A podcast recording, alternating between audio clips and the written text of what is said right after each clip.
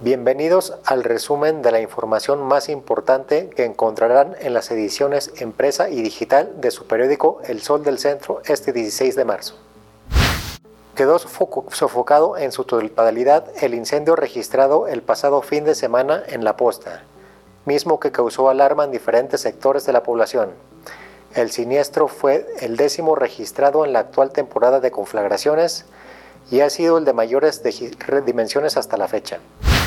Luego de casi tres años de que en la ciudad fueron instalados puntos de acceso a Internet en diversos sitios, como parte del programa Internet gratuito ofrecido por el municipio de Aguascalientes, las deficiencias de las colecciones no han mejorado. Además, hay habitantes que desconocen de este servicio. La capital del estado superó los 16.000 contagios de COVID-19 en las últimas 48 horas, con lo cual el municipio de Aguascalientes se consolida como el epicentro de la pandemia a nivel local, ya que concentra 80.6% de los casos confirmados hasta la fecha en el territorio estatal.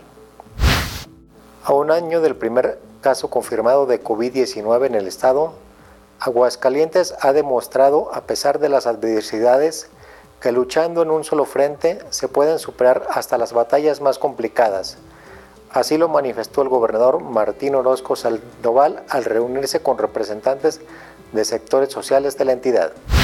Veole Aguascalientes hace un llamado a la ciudadanía para detectar la presencia de defraudadores que acuden directamente a los domicilios de los usuarios solicitando algún monto económico a cambio de acuerdos del servicio en sitios no autorizados. En información policiaca, aparatoso y mortal accidente se registró en el Infonavit Ojo de Agua donde un vehículo cayó del paso desnivel ubicado en el lugar. Los dos tripulantes quedaron atrapados al interior de la unidad y perdieron la vida.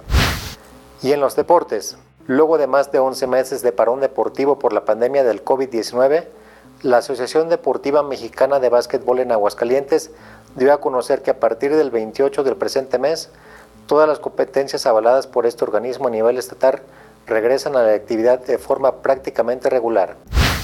Esta y más información la podrás encontrar en las ediciones Empresa y Digital del periódico El Sol del Centro.